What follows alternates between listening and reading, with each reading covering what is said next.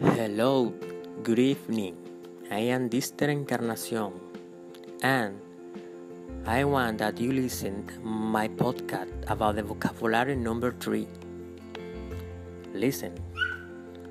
Nominal accounts, losses, expenses, income, gains, purchase account, sales account salary AC, commission AC, capital account, income statement account, expenses, income, loss, profit, balance sheet account, asset, liability, owner, and equity, permanent account transferring, paying the amount,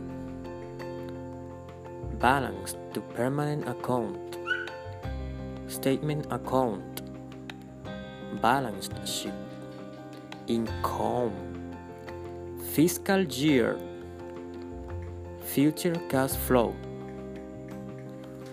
liability,